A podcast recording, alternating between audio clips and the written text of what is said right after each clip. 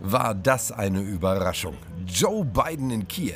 Symbolträchtiger geht's kaum. Symbolkraft, Symbolkraft, symbolträchtig. Ja, Symbole sind schön und gut, aber wenn jemand Frieden stiften könnte, also das wäre. Hallo, ein Vergnügen. Ja, genau.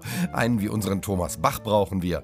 Als Chefboss des Internationalen Olympischen Komitees hat er nicht wie Biden nur den Zelensky besucht, sondern auch schon mal na sagen wir mal ein paar Mal mehr den Putin. Außerdem hat er vergangenen Juli ukrainische Athletinnen und Athleten getroffen, um zu zeigen, dass sie niemals allein sein werden. Super. Und damit die sich bei den Spielen nicht alleine fühlen, will Bach bei Olympia in Paris auch Sportlerinnen und Sportler aus Russland starten lassen. Aber wichtig. Es geht nicht um russische und belarussische Athleten, es geht um individuelle Menschen, Athleten, die neutral äh, äh auftreten. Genau, die Russinnen und Russen sind eigentlich neutrale Olympioniken. Seit 2018 treten die schließlich bei den Spielen, naja, sagen wir mal, unter neutraler Flagge an, sodass in Russland keiner mitbekommt, wer da die Medaillen gewinnt. Klappt super, wie man bei der Rückkehr immer wieder schön sehen kann. Das heißt.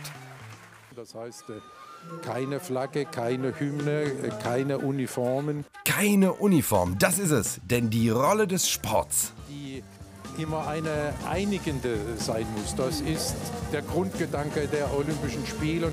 Genial. Schon in der Antike durften während der Olympischen Spiele keine Kriege geführt werden. Wenn Russland teilnimmt. Es ist nicht äh, die Rede davon, äh, russische oder belarussische Athleten. Äh, Entschuldigung, neutral auftretende individuelle Menschen aus Russland. Also jedenfalls, der olympische Frieden, der ist dem Putin ja heilig.